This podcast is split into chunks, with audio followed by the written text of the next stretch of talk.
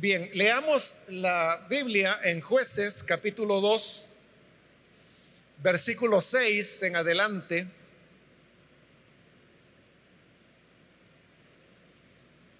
Cuando Josué despidió al pueblo, los israelitas se fueron a tomar posesión de la tierra, cada uno a su propio territorio.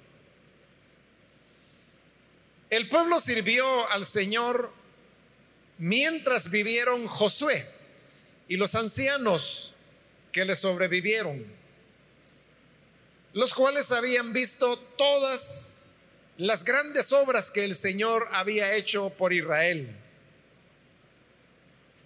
Josué, hijo de Nun, siervo del Señor, murió a la edad de 110 años y lo sepultaron en Tibnat Jerez, tierra de su heredad en la región montañosa de Efraín, al norte del monte de Gaz. También murió toda aquella generación y surgió otra que no conocía al Señor ni sabía lo que él había hecho por Israel. Esos israelitas hicieron lo que ofende al Señor y adoraron a los ídolos de Baal. Solamente eso vamos a leer. Pueden sentarse, por favor.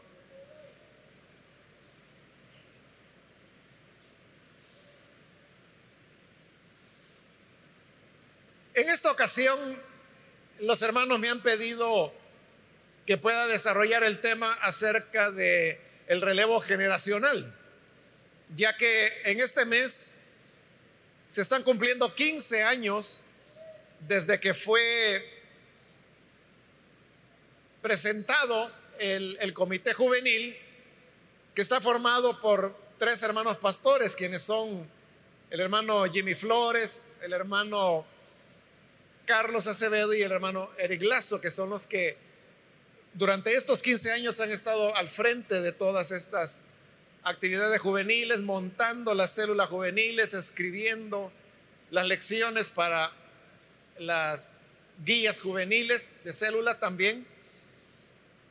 Y así es como hemos llegado acá. Probablemente algunos de ustedes cuando comenzaron estos cultos tenían 10 años de edad pues hoy ya deben tener 25. Es decir, que el tiempo va pasando y en la medida que el tiempo pasa, se va dando este hecho natural. Y es que a una generación de personas le sigue otra y a esta otra, y así sucesivamente ha sido la historia de los seres humanos desde su creación. Por eso es que el libro de Génesis y también otros libros nos hablan de cómo X persona tuvo hijos y murió. Y luego este hijo tuvo nietos y murió. Y así sucesivamente las generaciones se van dando. En este paso de las generaciones, que como digo es una cosa muy natural, lo importante es que se pueda preservar el legado espiritual y aquellas experiencias y relaciones que se establecieron con Dios en cada periodo de la historia. Y eso es lo que tenemos narrado en los versículos que ahora hemos leído, donde se nos habla de cómo pasó la generación de Josué y luego nació otra generación de personas que no habían vivido nada de las experiencias que la generación anterior, sus padres, habían tenido. Y consecuentemente, como resultado de eso, leíamos al final en el versículo 11, cuando dice que estos israelitas, los que eran la nueva generación, hicieron lo que ofende al Señor y adoraron a los ídolos de Baal, volviéndole así la espada al Señor, la espalda al Señor e iniciando este periodo tan difícil como lo fue el periodo de los jueces, que como bien lo resume este libro del cual hemos leído, dice que cada uno hacía lo que mejor le parecía, porque fue un periodo cuando no había un, liderazgo espiritual que le indicara a las personas el camino y la forma en que podían y debían agradar a Dios. ¿Por qué ocurre esto de que el traspaso del legado espiritual se pierde de una generación a otra como sucedió con Israel? Algunas de las razones las vamos a encontrar en los versículos que hoy hemos leído. En primer lugar, el versículo 6 nos dice que Josué despidió al pueblo y cuando dice que lo despidió, se refiere a que antes de esto, Israel había tenido muchas guerras, que fueron las guerras de conquista de la tierra, y para poder pelear estas batallas, Josué había mandado a llamar a, los hombres que estaban en edad y en capacidad de poder incorporarse al ejército. Y durante esos años,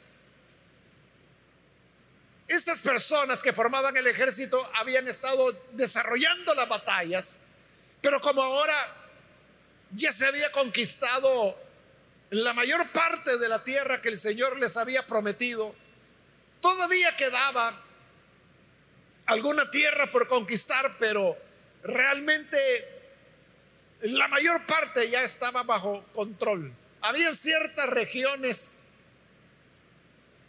que aún no estaban bajo dominio de Israel, algunas en lugares muy importantes como por ejemplo los jebuseos que estaban dentro de la misma ciudad de Jerusalén en la parte alta, la cual va a permanecer bajo dominio de los jebuseos no menos de 300 años, hasta cuando David se convierte en rey de Israel, que es él quien finalmente derrota a los jebuseos, conquista esa colina que estaba y está todavía dentro de la ciudad de Jerusalén y ahí arriba es donde él construye su palacio y su hijo Salomón habrá de construir el templo del Señor. Por eso es que esa parte alta se le llamó la ciudad de David. También se le da el nombre de Monte Sión. Aparte de estos lunares, diríamos, que habían quedado dentro del territorio que no habían sido conquistados, Josué da ya por, por terminada su tarea. Josué es el hombre de misión cumplida.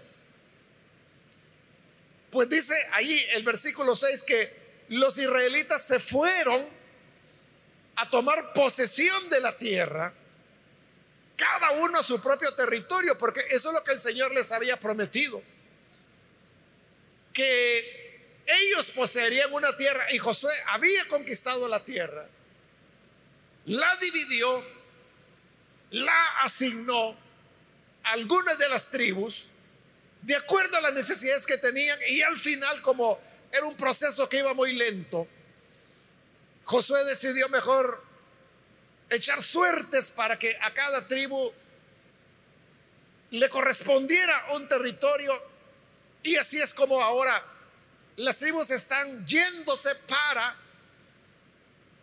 poseer la tierra, el territorio que Josué les ha dado en herencia. Desde ese punto de vista digo, Josué ha dicho misión cumplida.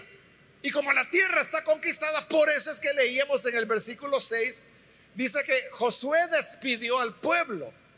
Pero despedirlo significaba, bueno, la batalla, las guerras terminaron, ya pueden volver a, casa, ya pueden ir con sus familias, vayan y hoy en lugar de hacer la guerra van a ir a construir, a construir sus casas, a fortalecer las ciudades, a construir murallas. Entonces los despidió, es decir, desarticuló el ejército y los envió para que pudieran ir. Este elemento que Josué lo hizo con muy buena intención, porque después de años de arriesgar la vida para conquistar la tierra, pues era justo de que ahora fueran a disfrutar lo que habían conquistado con sus familias. El problema es que al despedirlos, lo que Josué hizo fue romper, como le dije, la articulación del ejército. Y entonces ellos pasaron a una condición que podría llamarse de retiro. Ya dejaron de estar bajo la disciplina militar. Y al salir de la disciplina militar, pues era obvio que ellos se iban a relajar, ya no era necesario tener que estar montando guardias de vigilancia durante la noche o tener que estarse rotando en turnos para asegurar los perímetros, porque la guerra había terminado. Entonces, eso hizo de que los israelitas se relajaran, que ya no estuvieran pendientes de la guerra. Hermanos, este fue uno de los primeros elementos que hizo que la herencia dejara de pasar porque cuando las personas no están en el fragor de la batalla, y no siempre se va a estar, porque por eso es que el libro de Eclesiastés dice que todo tiene su tiempo, dice. Y hay tiempo de pelear y hay tiempo de hacer la paz. Hoy era el momento de hacer la paz. Pero cuando se hace la paz, entonces las personas dejan de estar en forma, comienzan a engordar, pierden la disciplina que antes habían tenido, ya no están alerta, ya no están atentos, ya no están tan dependientes de la protección divina, porque en la guerra todos se hacen religiosos, todos son creyentes porque todos quieren la protección y la ayuda de Dios. Entonces, mientras hay batalla, mientras hay lucha, hay una dependencia completa del Señor. Pero cuando esa disciplina se relaja, entonces ya no hay tanta dependencia porque ya no hay problemas. Si antes cada día tenían que orar porque su vida estaba en peligro, hoy no, era un tiempo de paz, era un tiempo de tranquilidad. Probablemente pasaban semanas o meses y ellos no se recordaban de hacer una oración a Dios porque ya tenían la tierra, no había guerra, cosechaban los frutos de lo que ellos sembraban, que era la promesa que Dios les había dado. Entonces, ¿qué es lo que sucede? que hay cierto momento cuando se tiene que pelear la batalla.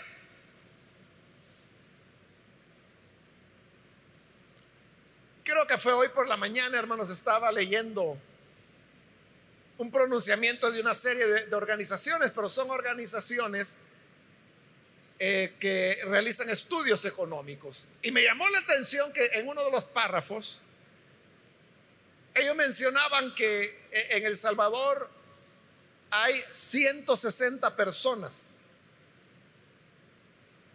160 personas que tienen un capital de más de 10 mil millones de dólares. 10 mil millones de dólares, así como se oye. Yo hasta revisé de que estuviera contando bien los números porque es impresionante, ¿verdad? Pero Es decir, son los salvadoreños más ricos que el país tiene. 160 personas que tienen 10 mil millones de dólares. Obviamente no debajo de la cama, ¿verdad? Sino que la tienen en inversiones, en propiedades, en construcciones, en empresas, en almacenes, en bancos, etcétera. Pero estas personas, hermanos,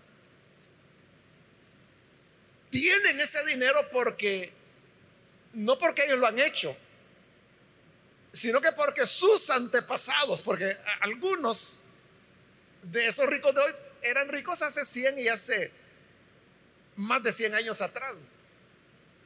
Ellos son los que comenzaron las, las cosas difíciles, digamos, de la tierra. O sea, comenzar a hacer las primeras inversiones, hacer sacrificios, esforzarse, y fueron haciendo un capital, luego murieron, esto se lo dejaron a los hijos, los hijos continuaron, y esto fue creciendo, convirtiéndose en millones. Cuando muere el hijo, queda el nieto, y este ya recibió un capital mayor. ahí va, ¿verdad? es una cuestión que se va heredando, es una riqueza que se hereda. Pero para llegar a tener esa comodidad, los primeros tuvieron que sacrificarse, tuvieron que luchar, o sea, como cualquier otra persona, luchadora. El problema es que cuando las cosas ya son dadas, porque ya están establecidas, es peligroso despilfarrarlo. Porque como no costó nada y desde que nacieron así eran ya las cosas, o sea, nacieron en cuna de oro y ellos no conocen otra cosa más que eso. Lo mismo puede ocurrir dentro de la obra de Dios.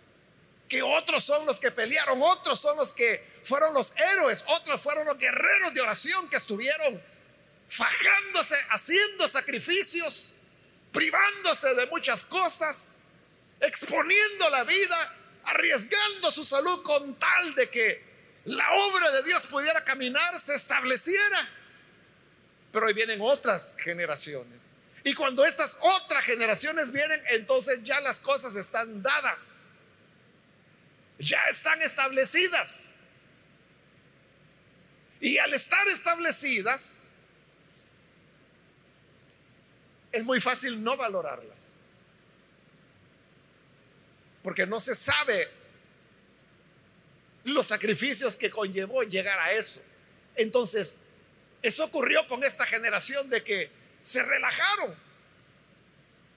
Bajaron las defensas, bajaron las alertas. Y al bajar las alertas, baja la dependencia de Dios. O sea, ¿por qué ahora la generación que va a continuar, por razones naturales, como he dicho, ¿Por qué tendrían que preocuparse, por ejemplo, por pagar el alquiler de un local como este? Cuando esa es propiedad de la iglesia y está pagado desde hace muchas décadas. Todas las propiedades que se fueron adquiriendo después, la terminal de buses, como le llamamos, el otra propiedad allá de lo que hoy es la iglesia infantil y todas las demás propiedades donde tenemos, por ejemplo, estaciones de radio, de televisión, que no sé cuántas serán. Eso está allí y no hay que pagar nada porque es propiedad de la iglesia. ¿Por qué tendrían que preocuparse? ¿Por qué tendrían que estar clamando al Señor? No conoce la, la aflicción de que llegó el día de pago y que no hay lo necesario. Entonces, ahí es donde se bajan las alarmas y entonces cuando se bajan se corta la dependencia de Dios porque entonces podemos tomarla con calma. Ese es un primer elemento. Luego dice el versículo 7, el pueblo sirvió al Señor mientras vivieron Josué y los ancianos que le sobrevivieron. Es decir, primero murió Josué, como dice ahí, a los 110 años. Pero hubo otros ancianos que le sobrevivieron. Josué murió, pero estos ancianos siguieron viviendo, pero ellos también fueron muriendo uno a uno hasta que no quedó ninguno. Y dice que mientras estuvo vivo, hasta el último de esos ancianos, el pueblo sirvió al Señor, fue fiel.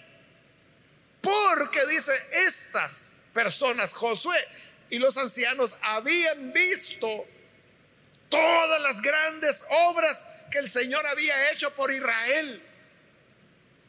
Para ellos no era que les habían contado, o sea, no es como para nosotros que leemos en un libro que el Señor abrió el mar rojo, que el Señor abrió el Jordán para que el pueblo pasara en victoria, que el Señor derribó los muros de Jericó. Para nosotros son historias que hoy están escritas en la Biblia, pero ellos lo vivieron. Ellos lo vieron.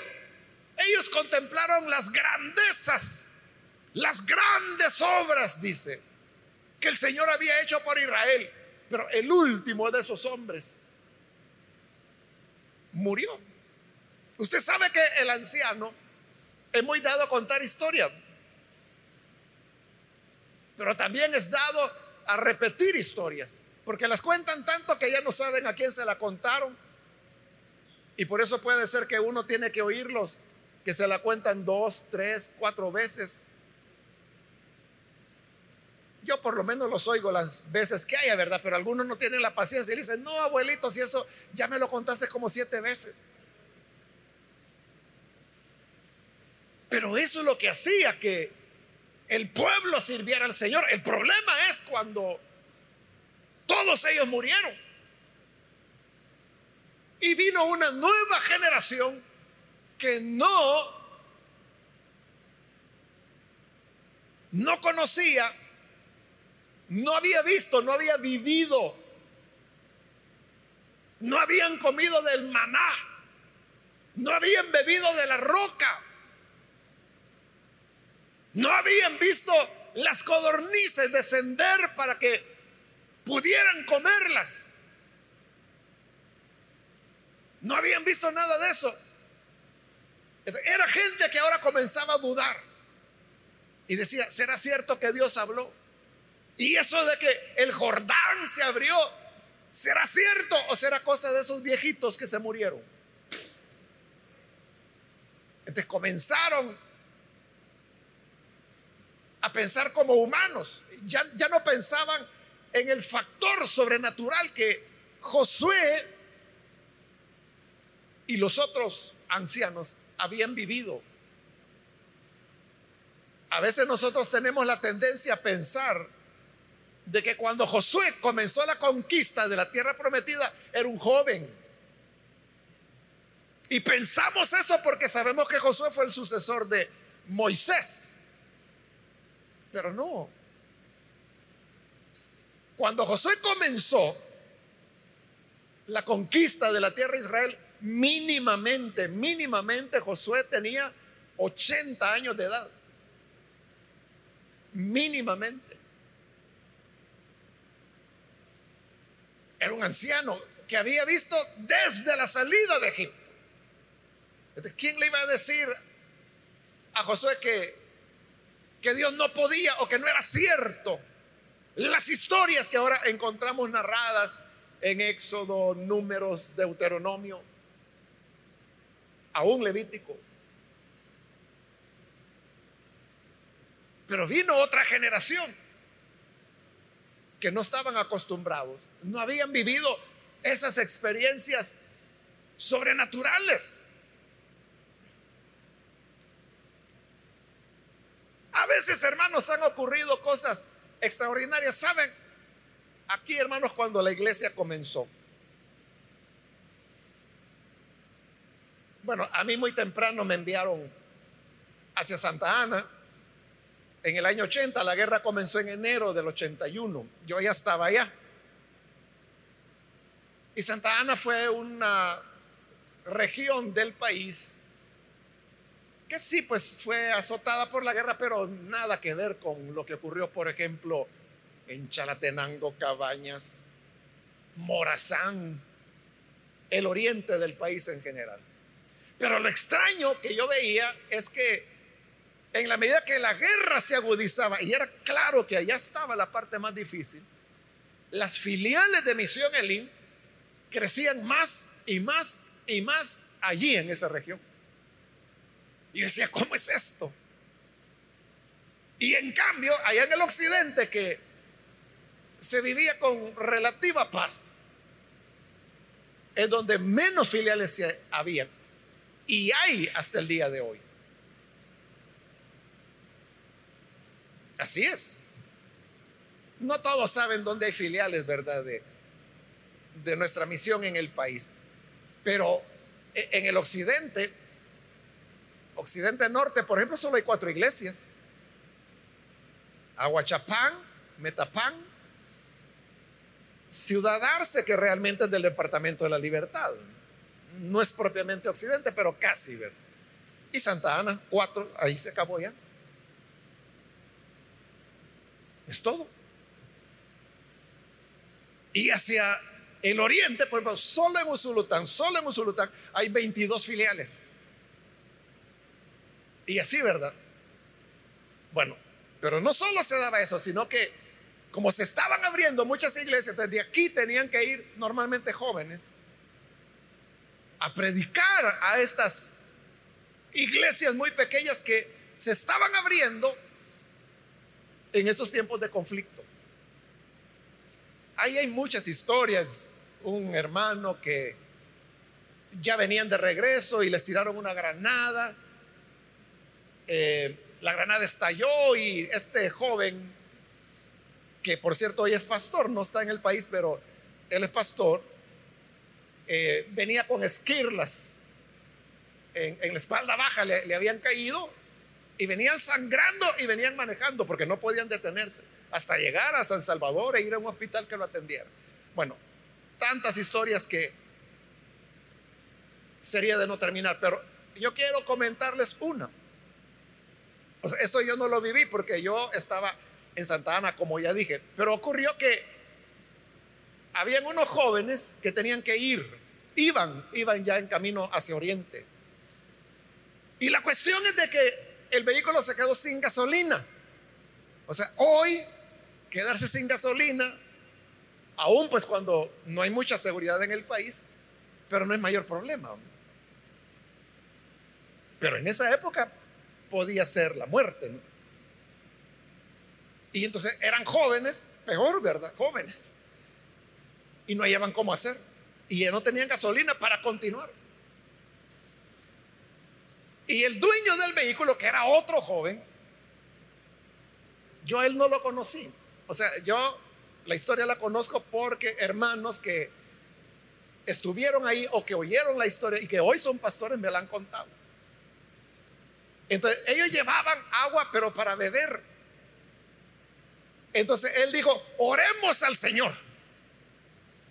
Y pidámosle que esta agua la convierta en gasolina y se le echamos y así podemos seguir. Porque quedarse en carretera, hermano, en esa época, sobre todo en Oriente, es que no le preguntaban quién era usted o qué le pasa. Primero lo mataban y ya muerto le preguntaban. Los jóvenes se pusieron a orar, les pareció loca la idea de este, ¿verdad? Pero se pusieron a orar. Entonces dijeron, Señor, convierte esta agua en gasolina en el nombre de Jesús. Y abrieron el tanque y se le echaron. Cerraron el tanque, se subieron, encendieron el carro y encendió. Y llegaron hasta el lugar donde iban. Ahora, ¿ustedes creen que eso ocurrió o no ocurrió? Amén, dice alguien por ahí. Es que parece de locura, ¿verdad? Hace décadas, hermanos, una hermana de aquí de la iglesia, porque yo oí la historia desde hace mucho tiempo. Entonces yo le pregunté a, a esta hermana y le dije, hermana, me han contado esto, esto y esto. ¿Es cierto? Sí me dice es cierto. Pero me dijo, ¿cómo no le iba a echar me dijo la, el depósito de agua, si era un carro viejo, me dice. O sea, pero el punto no es de que si era viejo, era nuevo. Tal vez alguno aquí sabe ¿qué pasa cuando le llega agua a un motor de un vehículo? Pero en el caso de ellos, así fue como llegaron, caminó. Yo pregunté si ustedes creían eso y solo alguien dijo, amén, inseguro. ¿Por qué no lo puede creer? Es lo que está ocurriendo aquí con Israel. Ellos no lo habían visto. Yo tampoco estuve ahí, yo no lo vi, pero yo sí lo creo por varias razones. Una es porque hermanos que estuvieron ahí o que oyeron la historia, yo sé que no tienen por qué inventar. Y no me lo ha contado una persona, yo lo he oído de varias personas en varios momentos. Y la hermana de la cual yo le estoy hablando es, bueno, era la esposa del pastor de la iglesia en ese tiempo.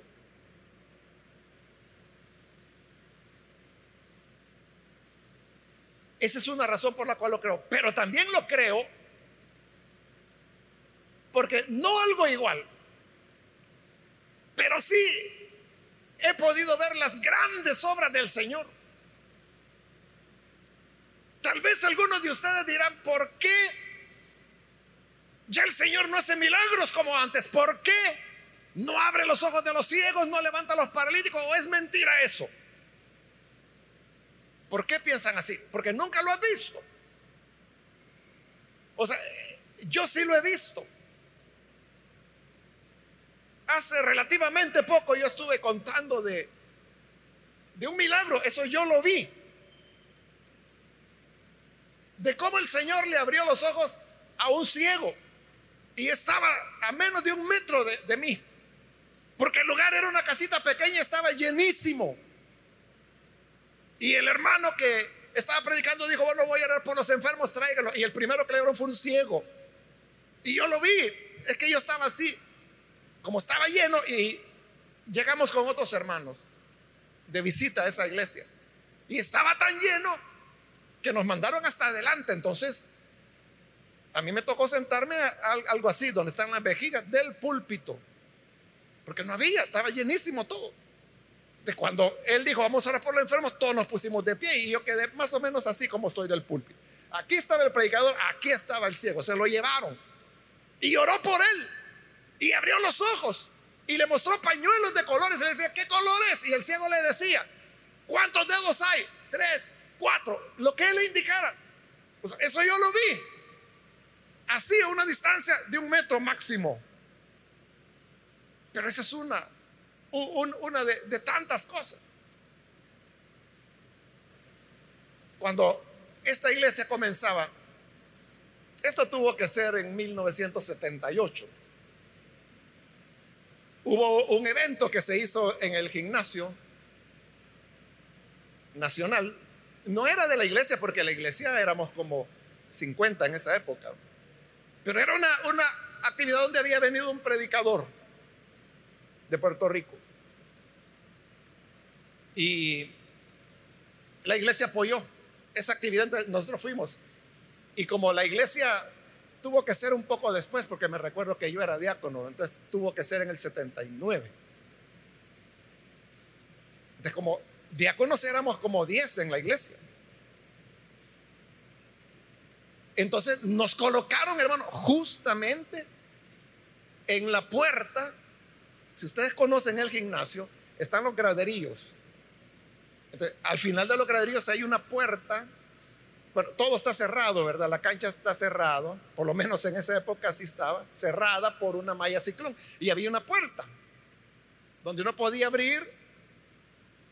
Y nosotros, digo nosotros, yo y otro hermano diácono, ahí nos dejaron. Y nuestra función era abrir esa puerta cuando el predicador dijera que los enfermos podían bajar. Y así fue. Eso duró varios días, pero no sabría decir que cuál día fue. Y cuando llegó el momento, y él dijo, los enfermos pueden bajar, entonces nosotros abrimos la puerta, porque esa era nuestra función.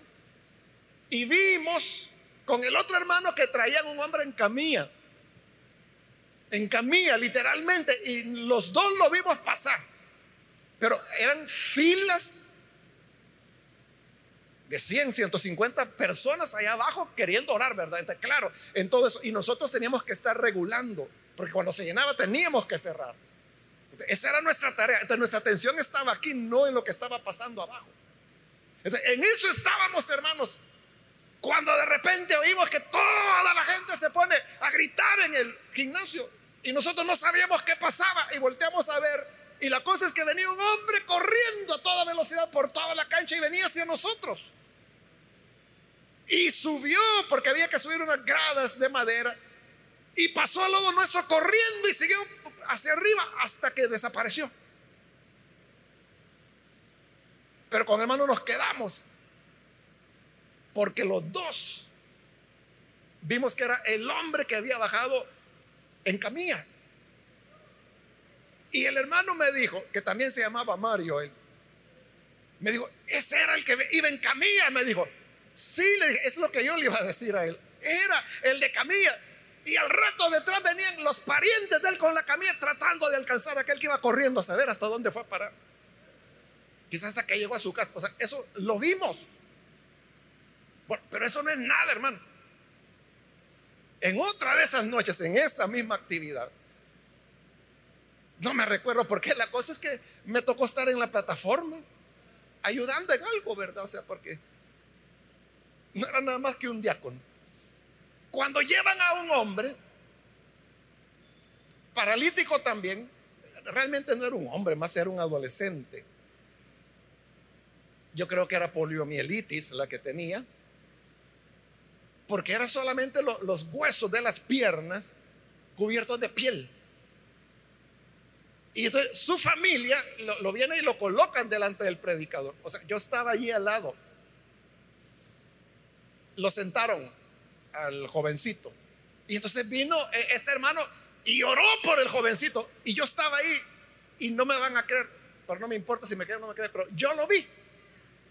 Que de acá, esa hueso cubierto de piel, comenzó a llenarse como una pierna normal, las dos al mismo tiempo, hasta llegar a los pies. Y se levantó, o sea, eso yo lo vi.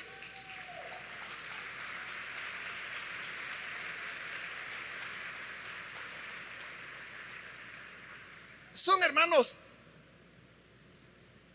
recuerdos que, que tengo de esa y muchas más. O sea, como mencioné el primero, el del paralítico, me recordé del otro y si sigo, voy a seguir contando historias. Entonces, cuando me vienen a decir de que si yo creo que Dios puede convertir agua en gasolina, y como que no lo voy a creer. O sea, si uno ha visto cosas extraordinarias como esta. Entonces, cuando la gente dice, ¿y por qué ahora Dios no lo hace? ¿Quién dice que no lo hace? Lo que ocurre es de que nosotros somos los que no nos enteramos o los que no volvemos incrédulos. O hermanos, los que... O uno quizás, hermano, es el que no cuenta, ¿verdad? O sea, porque mi objeto es enseñar la palabra más que contar historias, pero...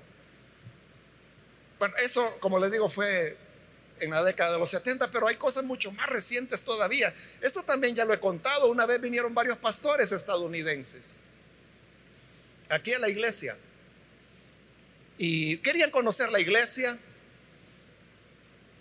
Y entre ellos venía Rob Campbell, quien es un pastor. Hoy pues somos muy amigos con él, pero en esa época era la primera vez que yo lo conocía porque él venía.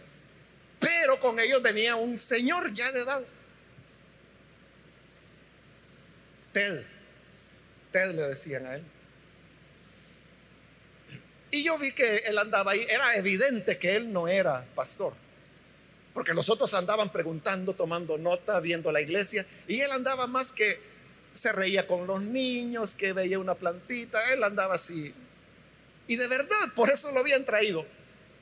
Pero un día, ellos estuvieron quizás una semana acá, un día platicando con él, con el pastor de TED, él me dijo, fíjese, me dice que él tiene cáncer y él está desahuciado, ya no hay remedio. Entonces, él solo está esperando la muerte. Y como él está en esa condición, por eso lo trajimos a El Salvador, me dice. para que él viniera a conocer a la iglesia y que es ya de lo último que él va a ver en su vida. Esa era la historia de Ted. Pero el día que ellas se iban a ir, que se despidieron, llegaron a la oficina. Eran como cinco o seis gringos y entre ellos estaba Ted. Entonces llegaron, me dijeron gracias hermano por la enseñanza, vamos contentos, gracias. Y ya cuando se iban me dijo, ¿usted podría orar por Ted? Sí, le dije yo. Y como ya me habían contado lo que tenía, él se puso de rodillas. Y yo comencé a orar por él. Y claro, como cuando uno ora, ora con los ojos cerrados. Yo no me di cuenta. Pero la cosa es que uno de los pastores tomó una fotografía mientras yo estaba orando por él. Y obviamente yo oré por su sanidad de cáncer. Nos despedimos, se fue. Quizás como dos o tres años después. Y yo tuve que ir a una reunión allá a los Estados Unidos. Y en, el lugar encuentro a Ron, que era el pastor este, ¿verdad? Y me dice, ¿se acuerda de Ted? Me dice. Sí, le dije yo. El hermano que tenía cáncer. Y yo creí que él me iba a decir, ya falleció. Aquí anda conmigo, me dijo. Y que no estaba desahuciado.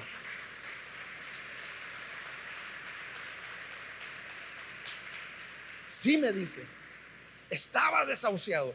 Pero ¿sabe qué pasó? Me dijo que cuando usted oró allí, en la oficina por él, él salió, me dice, y se fueron al hotel, pero en el hotel él se sentía extraño y se sentía lleno de energía y se sentía muy bien y se sentía fuerte porque él se cansaba, pero comenzó a estar bien, tomó las maletas y fueron al aeropuerto, o sea, todo normal, llegaron allá y él se veía con gran vigor, se veía muy bien. Entonces le dijeron, hay que llevarlo al médico, lo llevaron no había cáncer, había desaparecido.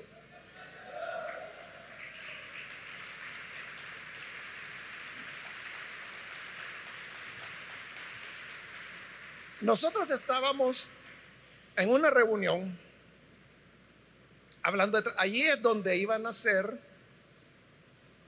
Joel Comiskey Group. O sea, allí es donde nació.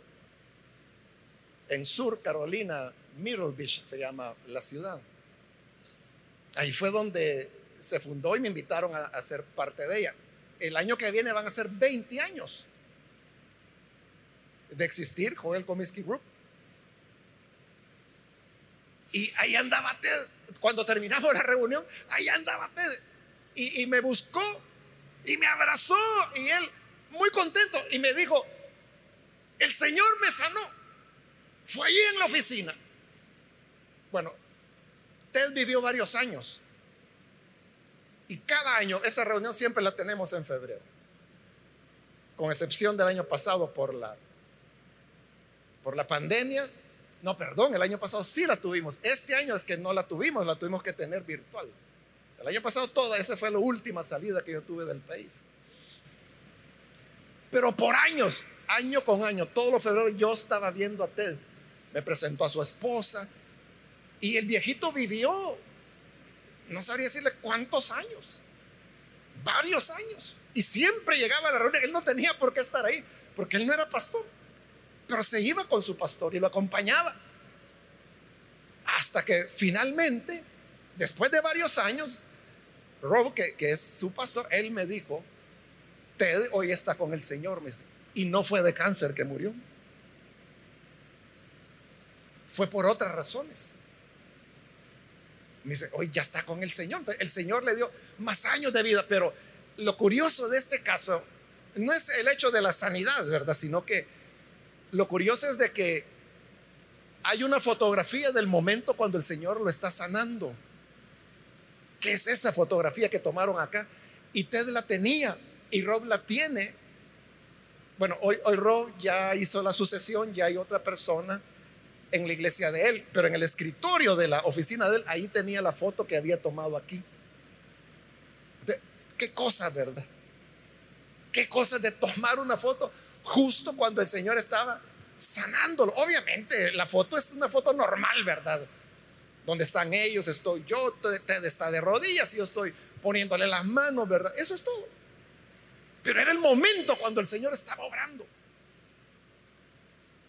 Eso es lo que pasó, hermanos, con esta gente que no vieron nada de eso. Entonces, cuando no se ven estas cosas, la, fe comienza a decaer. La gente comienza a dudar. Y hay temor de dar pasos de fe. Por eso es. El libro de jueces, léanlo si ustedes quieren. Lo que predominaba era el temor. Cuando el Señor llama a Gedeón, Gedeón era un hombre de miedo. Y cuando el ángel del Señor se le aparece, le dice, hombre de Dios, el Señor esté contigo. Y Gedeón le dice, si estuviera con nosotros no estuviéramos esclavizados. Ah, con que matoncito, ¿no? ¿Por qué no vas con esa fuerza y los liberas? Le dijo el ángel. Y Gedeón dijo, no, si yo no soy nada. Es toda una enseñanza, es la historia de Gedeón. Gedeón duda hasta el último momento. Pero el Señor le da la victoria. Porque ellos no estaban acostumbrados a ver las grandezas del Señor. Todavía hay un punto más que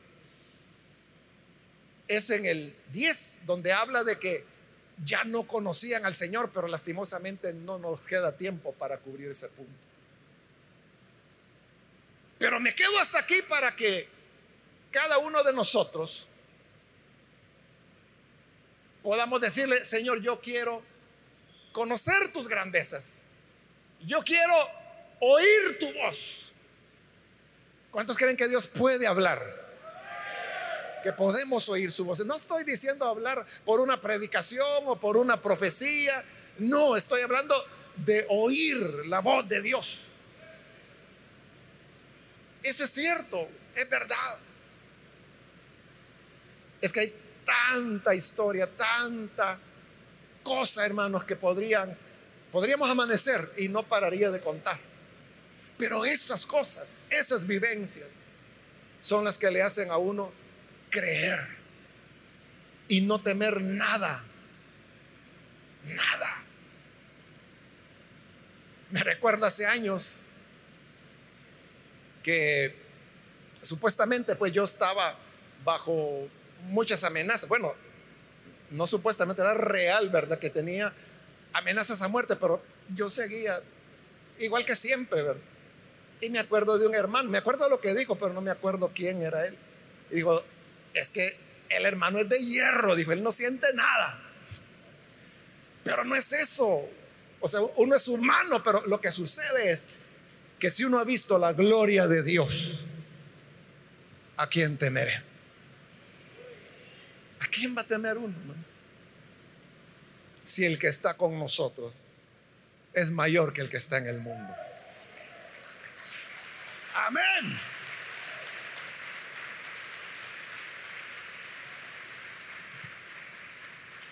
Mientras de generación en generación se siga viviendo esas vivencias, esas experiencias, esa pasión, ese amor hacia el Señor,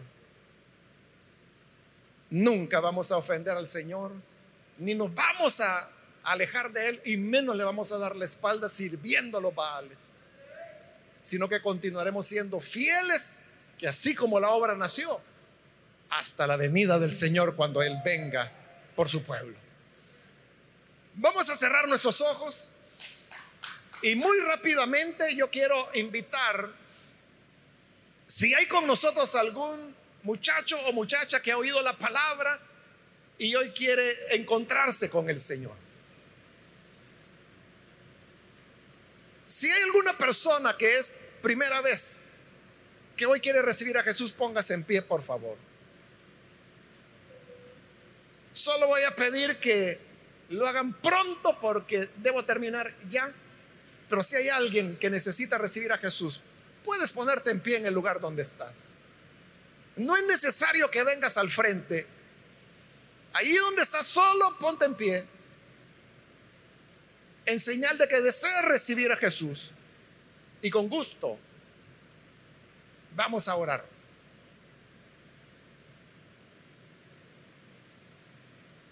¿Hay alguien que lo hace?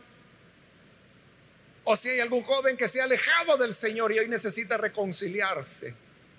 También es el momento de volver al Dios vivo, al Dios de las grandezas y de las maravillas. Muy bien, aquí hay un muchacho, Dios te bendiga. Si hay alguien más, puede ponerse en pie. Alguien más que necesita venir al Señor, ya sea que es primera vez o si es reconcilio.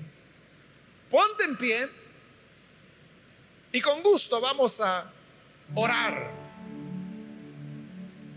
Muy bien, aquí adelante hay otra persona, Dios te bendiga. Alguien más que necesita recibir al Señor puede hoy ponerse en pie.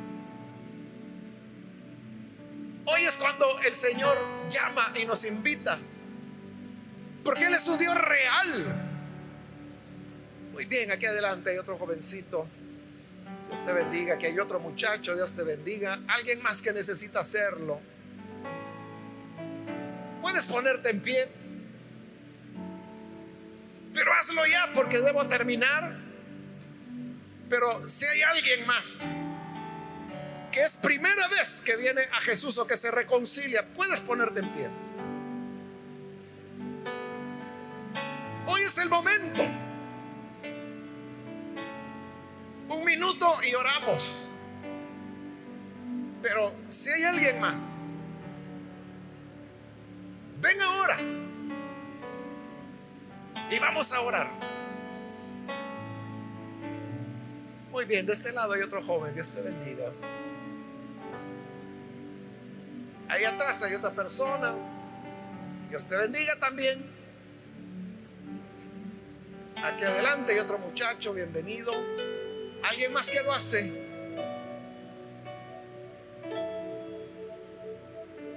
Muy bien, aquí adelante hay una joven. ¿Alguien más? Vamos a orar al Señor entonces en este momento. Y para quienes nos ven por televisión, también les invito para que hoy puedan unirse con estas personas aquí en este local y oren con nosotros para recibir a Jesús. Señor, gracias te damos porque de generación en generación tú eres Dios. Y tú, Señor, nunca dejas de ser. Siempre eres el Dios de las maravillas y del poder y de las cosas increíbles. Te presentamos a las personas que están aquí y que hoy te reciben como Salvador o que se reconcilian. Lo mismo por aquellos que lo hacen a través de televisión, radio o internet. Alcanza, Señor, a cada uno de ellos que tu bendición puede estar sobre ellos hoy y siempre y revélate a la siguiente generación para que tu nombre siempre sea alabado y sea siempre servido con amor y pasión. Por Jesús nuestro Señor lo pedimos. Amén.